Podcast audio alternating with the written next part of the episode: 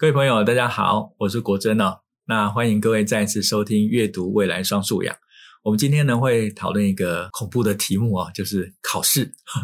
呃，我自己很不会考试哦，甚至有跟朋友聊天的时候，有一些朋友回忆到考试哦，常常会说他到现在为止在做梦的时候，他会梦到考试的情景哦，啊，写不完的考卷，答不完的题目哦，等到他惊醒的时候哈，已经是一身冷汗哦。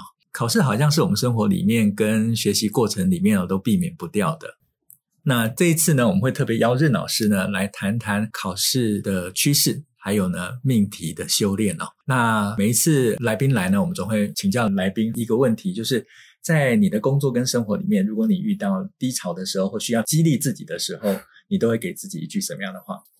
好，我不是一个很崇尚座右铭的人哈，不过我自己的可能是自己的信念的关系，所以我常告诉自己说，随缘做事，做对的事，就是在人生的这个道路上，就像你刚刚介绍我一样，我可能在我博士以前，我从来没有想过会成为一个测评专家，嗯，那因为一些因缘，所以好像大家就会把我跟测验联想在一起。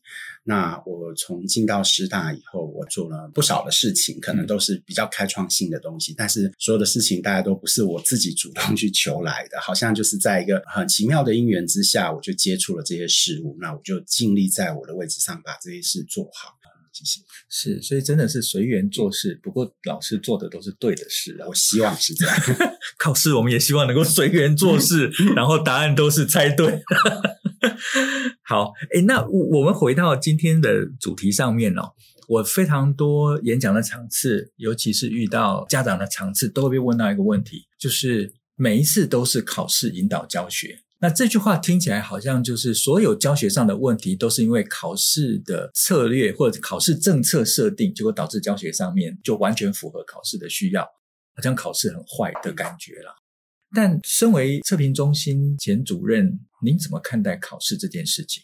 而且我们到现在学校里面，从小考、段考、会考、学测，一路都是考试啊！考试不可能离开学习的历程。嗯，你怎么看待考试？好，我想啊、呃，我我必须讲，考试领导教学这一支是华人社会里面很重要的一个文化或生活的一部分。我想自己回忆起来，我们在上大学以前，我们好像说的生活考试占了我们绝大的部分。对，当然现在想想，到底这是一件好事还是一件不好的事情哈？但是无论如何，它确实是在我们的社会，呃，大家非常重视这个考试，但跟过去的文化跟我们的社会的风气是有很大的关系。就是以前大家都会说，哎，你只要认真念书，考上一个好的大学。有一个好的学位，将来就可以有一个好的工作。嗯，那在过去二三十年前，我觉得好像也还不错。就是说，学历高的人不一定是赚的钱很多，但是基本上你是从一个好的学校毕业，或者大家认为那是一所好的大学拿到的文凭，似乎大家就可以保障一个还不错的工作，这也是事实。但是这样的事情是不是还会一直存在？那也是我们所需要关切的哈。那刚刚呃，国珍老师有问到一个问题，就是我们从小考啦、段考啦、会考啦、学测到底在考些什么哈？我想以升学考试来讲，虽然我们的会考也宣称说它可能不是作为升学的主要用途，可是无可厚非的，确实它在整个升学的管道上是占了一个相当大的一个比重。那从升学的考试来讲，当然它有一个目的性，也就是说这个考试的结果会影响到我们申请的学校或科系。那确实，他为什么会引导教学？我想这个也无可厚非哈，因为我们在比较重要的这种所谓高风险的考试，像是会考或者学测或职考，我们都要在蛮短的时间之内完成蛮多题目的撰写，或者是要去解决这些问题。那对学生来讲，或对老师来讲，他当然希望他的学生可以在这些重要的考试里面有好的表现，所以他能够练习的机会也不多，所以他们大家就只能利用平常的小考、段考来做练习。所以，呃，我们大家可以想象，所以我们的小考或段考的题目就会长得非常像这些升学的考试哦。那是因为那是他们唯一练习的机会。我记得我在当学生的时候，只要上了国三或高三，就会有一大堆的模拟考。那几乎三年级就是在整个考试的练习中度过。那教育部也很体恤我们的孩子，所以他有规定，我们现在在整个国中三年，大概只能每个学期最多只能有两次的模拟考。我若没记错的话，哈、嗯。但是 虽然你没有模拟考，可是我们也可以尽可能的让这个段考跟小考长得很像模拟考哦。所以学生他会在很短的时间练习去做很多的题目。那一方面来讲，老师可能会觉得这样可以帮他们对于在面对这个高风险考试的时候，他们那个压力的承受跟他的耐力可以做一些锻炼哈。所以我想，所谓的考试领导教学，甚至它影响到整个学校现场的小考段考。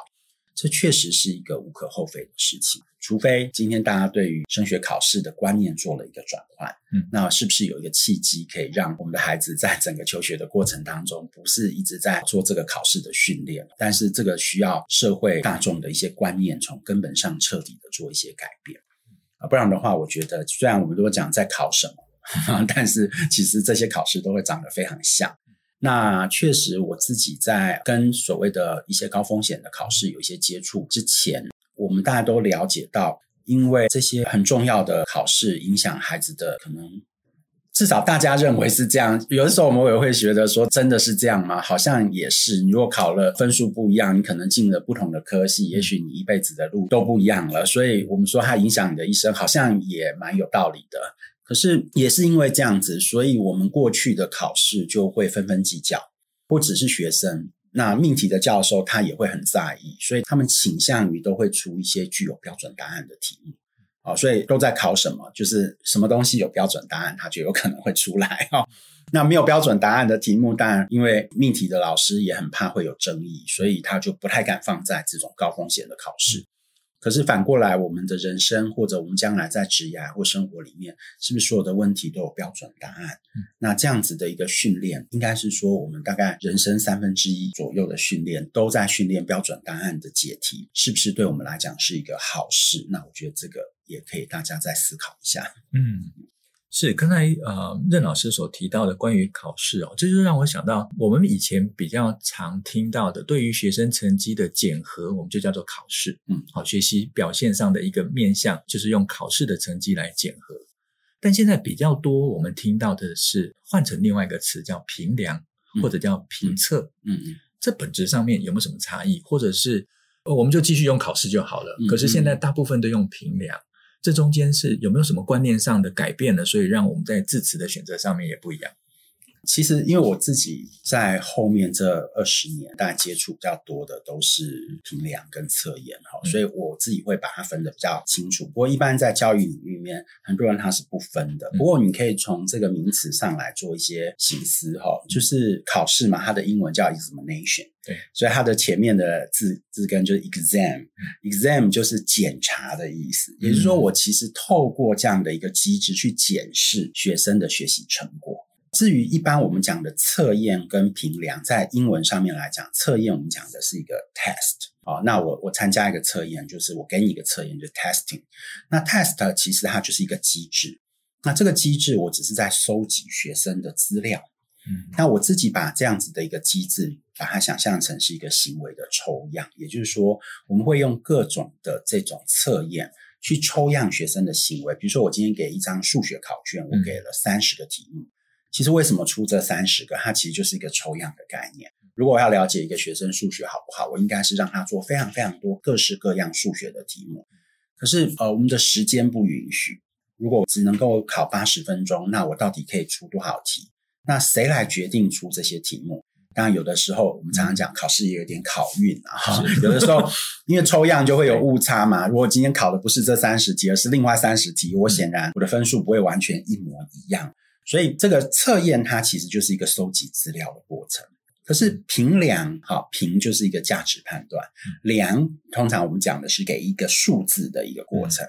就我资料收集不一定要给数字，比如说我收完资料，我说哦，你你你的学习风格是属于哪一种风格？有时候不一定要给个分数。可是当我讲量这件事情，量就是量化嘛，好，那我就是要给一个数字。可是给这个数字，它背后还是有个目的，所以它有一个评价的过程。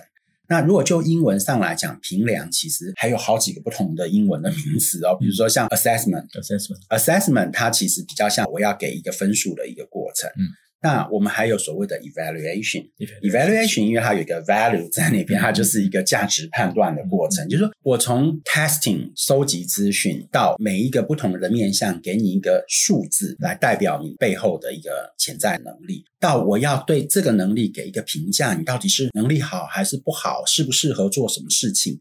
那它这整个过程，我们都可以把它称之为 evaluation。嗯，那 evaluation 里面可能会包含 testing 的过程，嗯，也可能会包含。这个 measurement 的过程，measurement 它就是给一个分数。嗯，那 assessment 是一个比较通俗的用语，它有的时候会指的是 test，有的时候会指的是 measurement，有时候甚至可以指的是这个 evaluation，它就是比较一个没有那么严谨的一个词汇哈。这个我不知道有没有回答你的问题哦。不过通常我们虽然说给个分数这件事情看起来好像没有在做价值判断，可是实际上它其实有价值判断的。就好像我给一个学生九十五分，跟给一个学生五十九分，对学生的感受是很不一样的。当然九十五分可能代表我觉得你学得很好，五十九分可能就是不太好，但是看你也不太努力，所以我就故意把你当掉了。所以分数看起来它是没有价值。但是实际上，分数所赋予的意义，还有每个人对于分数的解读，它其实就是一种价值的判断。所以评量跟测验，评量它通常会带一个目的性，那测验它通常就是一个收集资料的工具。是。那如果从任老师刚才所讲的关于考试，从英文来做区分的话，它有 examination、test 啊、assessment 种种不同的表达，它也代表了不同的内涵。那这是不是也反映出来，在我们现在交易现场上面常常听到的多元评量，跟这样子的一个考试上面的不同形式，跟要取得的资料是不同的，甚至给予评价的观点上是不同的。这样子是不是回应到现在会发展成为多元评量的原因呢？有一点关系，还是这是完全不一样的两件事情？我觉得它不太像是同样的东西。是，就是过去在。古典测验的一个时代，我们当然希望，比如说 testing，我刚刚讲，它是一个收集资料的过程。是，那我当然希望这个收集资料的过程，它是非常独立的，它是不带个人价值判断，是很客观的收集数据。可实际上，我们也知道，我们常常讲，你常常看你所想看的东西嘛，所以事实上，它有没有绝对客观的观察这件事情到底存不存在？比如说，我是要很客观的去量你的数学能力。但是你到底要量哪些面相？这个会很客观吗？就是不同的学者，他可能重视的面相其实是不一样的。就如果讲多元能力这件事情来讲的话，我自己大概有几个不同面向的解读。一个最浅的，我们可能会说，哦，是多元形式的评量，就是我用各种不同的方式来评量一个人潜在的能力。可是我们要回过头来讲，说我为什么要用不同的形式来量？那他可能有不同的目的，我可能是要透不同的资料收集的方式来佐证，哦，你的数学真的很好。可是也有可能是因为我觉得数学，因为它有不同的面向，或自然科学，我可能有知识的部分，我可能有动手操作的部分，我也可能有一些推理的部分。那我用纸笔测验，我可能可以比较容易测得到知识推理。可是，如果动手操作，大概就有点困难。嗯。所以这个时候，我可能需要用不同形式的评量来去评量学生多元的能力。所以，多元评量，我觉得它一个很重要是，你的目的性是为了要评多元的能力，因为能力是多元的。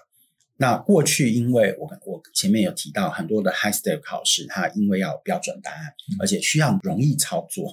如果你今天在考试现场，我还要去做一个动手做的实验，那其实在次序的管理、时间的控制上面，尤其是我们可以想象，如果一届有二十万的考生，我还要去测动手做的话，其实在操作上来讲是相当困难的一件事情。但也是因为很多技术性的限制，大家就开始趋向一个大家都纸笔测验是最快速，然后最简单操作的方法。可是常常因为最快速、最简单的方法，我们会牺牲了很多东西。让我们刚刚讲考试领导教学，也因为你考试都只这样考，所以在现场的教学，我们可能就会觉得，反正你不考嘛，所以我就不用花太多时间去练习。可是那些能力或那些面向，并不代表它不重要。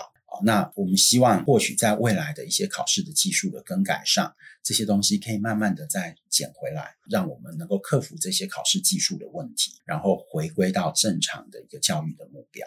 好，其实刚才任老师讲说，啊、动手做的这个考试啊，其实我后来听刚才老师讲到说，多元评量这件事情，其实不是谈考试的多样性，而是想要了解不同面向跟多元的能力。那这就让我想到说，术科考试，嗯啊，那就是所有的人都要动手做，因为不管是演奏音乐或者画画，那因为他的学科的特质。它的表现的方式就是必须动手做，所以在评量上面就选择是操作型的，然后能够看出表现跟过程。从这边我们会再把问题往前面再推一点哈，因为刚才老师一直谈到说评量，另外也谈到一个词是 assessment。那我们现在在新课纲的呃素养导向的教学底下。我们的考试好像不再像过去一样，只是单一要看见成绩。其实考试在现在的教学现场上面，可能被赋予了功能。哦，以前好像就是检视学生的表现，可是现在考试也赋予了功能。那如果从 assessment 这个词来看的话，我记得有三个关于 assessment 的面向，一个是 assessment of learning，也就是评量学习的评量，那叫做学习评估。那另外一个呢是 assessment for learning。就是促进学习的评量。那另外一个是 assessment as learning，它本身呢就是作为学习的评量。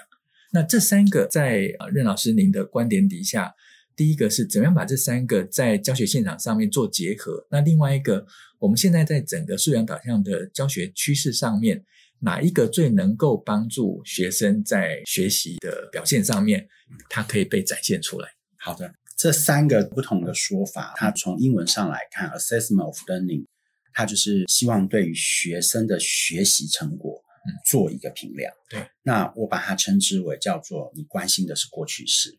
那它其实对等到我们以前学的这个评量的概念，我们也有另外一个说法，它就相当于是所谓的总结性的评量，也就是当学生的学习告一段落之后，我们需要给他的学习成果做一个评价或者一个决策。可能国中三年，你数学学得好不好？或者过去这个学期你的科学学得好不好？所以我需要给你一个评价，可能打个分数也是一个评价的过程。这种把它称之为总结性评量。嗯，但是我自己有一个比较我自己的诠释方法，我说你关心的是过去式，因为你关心的是学生过去这段时间学的好不好。那第二种我们把它叫做 assessment for learning。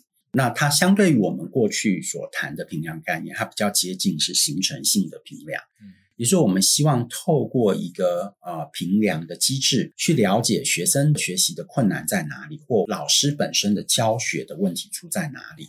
那我希望能够改善。比如说，哦，你可能哪里有困难，所以我回馈到学生的学习，应该要加强哪一个部分的练习，或者是让他去有一些学习的任务，去解决他目前所遭遇到的一些困难。那如果我们评量的目的是为了这件事情，回馈到学生的学习。那我们就把它叫做 assessment for learning。嗯，那我个人把它解读成叫你关心的是未来式，也就是接下来我应该做什么？就考完试之后或评量完之后，下一步应该做什么？但是我们要从时态上来讲，我们有评量关心过去式，有关心未来式。那到底有没有评量关心的是现在进行式，就是当下的事情呢？事实上是有的，而且很多，只是老师们他们可能不是那么的清楚。大家可以想想看，有的时候老师我们会给学生一个回家作业，或者是请学生做个专题报告。那我们为什么要让学生做作业或做专题？呃，我讲做一个社会科的专题或做一个艺术的专题。那我的目的是要评估你的艺术能力好不好吗？创作能力好不好吗？你可以这么做啊，就他做完之后给他打个分数，还是说，诶，我想要了解你的艺术创作。有没有什么瓶颈？然后我想要给你额外的指导，让你有所突破。当然也不是不行，可是大部分的老师在上学生这样的专题作业或者是回家作业的这个过程，我们更多的期望是希望孩子透过做这个专题，他可以学会些什么。比如说，我希望你透过科学专题可以学会什么叫探究，或者你的探究能力可以更好一点或进步一些。所以这个看起来很像评量的任务，其实对学生来讲就是他的学习任务，对老师来讲就是他的教学任务。所以它本身评量跟学习是不可分的，所以我们把它叫做 assessment as learning。所以我们关心的是当下，让学生去做这个评量任务的当下，他的学习会发生，他的能力会拓展。那这样子的概念，我们把它叫做 assessment as learning。所以这样子看起来就比较完备了。就是我们的评量任务，有的是关心过去，有的是关心接下来该干什么，也有的关心的是当下。嗯，那我认为一个好的老师，他必须要能够很综合的去运用这三类的评量的概念，来辅助他达成他的教学目标或者是课程目标。大家不要忘记评量，很多老师他把评量跟教学课程是分开来看，它是一一件很重要的事情，但是好像跟我的教学跟评量没有关。嗯，我们虽然一直在讲评量引导教学，评量引导教学，可是，在教学现场，你应该是透过评量来辅助你的教学目标可以达成。也就是说，评量的目的是为了要达成教学的目标。嗯，那我在现场，我常常让老师去思考一下，比如说像我们的中小学。我常常让小老师去想说，班上到底有多少孩子会为了你的学习成绩而更努力的学这门课？学习成绩是一个总结性的评量，就 assessment of learning。如果我今天希望利用总结性的评量来触发孩子的学习动机，那班上到底有多少孩子他会因为要拿到更好的学习成绩而更努力的学习？那我通常得到的答案其实很一致哦，大家可以稍微想一下，我觉得大概是四分之一，最多最多三分之一。假设一个班级二十五个学生，可能就是前六名、前七名的孩子，他可能为了想要拿到第一名很荣耀，所以他会更努力。可是后面三分之一的孩子，这个学习成绩到底对他来讲是什么意义？可能就是不断的在告诉他，哎，你真的不好，嗯，或者是我很努力的从倒数第二名变成倒数第三名。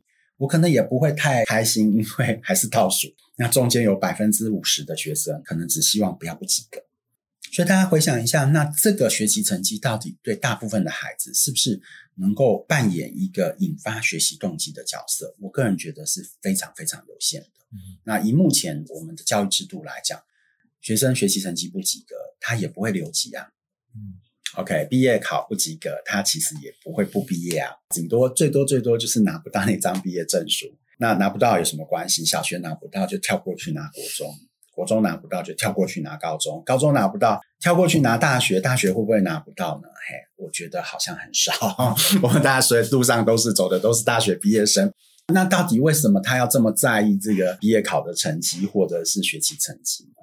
所以我想，可能比较多的因素，大家会比较认真的来准备这个考试，还是希望为了这个升学考试做准备。那真的为了要拿到那个学习分数很高，好像实质上并没有太大的意义。所以总结性评量似乎在引发学生学习动机这件事情，好像很难做什么。而且等到你考出来分数不好，那也已经结束了哈，已经要进到下一个学期，下下个学期或我已经要毕业了，好像老师也不能做什么。那反过头来。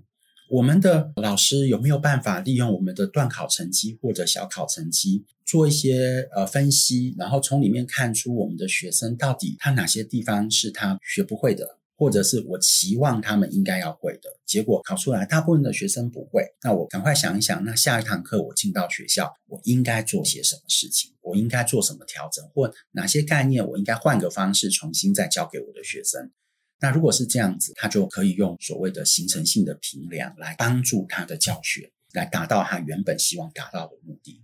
但是我在现场，我发现好像老师可以运用考试的结果来回馈到教学的比例也不是非常的高。原因是因为老师他对于怎么样分析这个考试的结果，他可能也有一些门槛。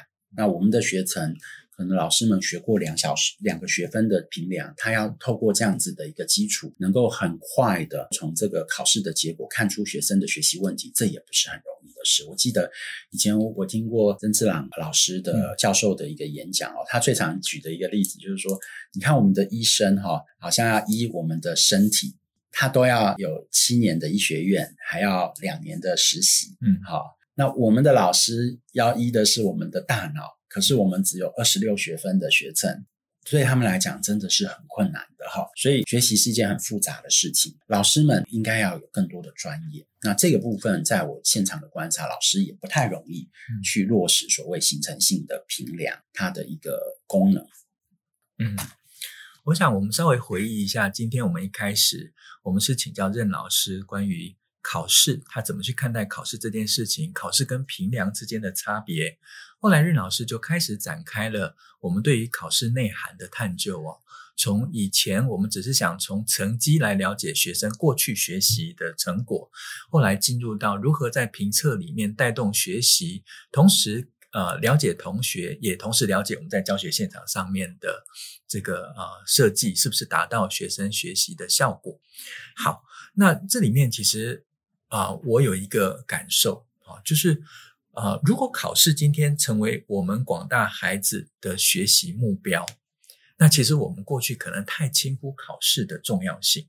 我们的确好，应该这样讲，我们没有轻忽考试的重要性，但是我们太关注成绩的重要性，因为考试其实反映了另外一种啊、我们可能看不见的，或者更需要关心的。那今天时间哦非常有限，但是我想各位跟我一样哦，应该还有意犹未尽的感觉。实际上我们还有非常多题目哦，想要请教任老师。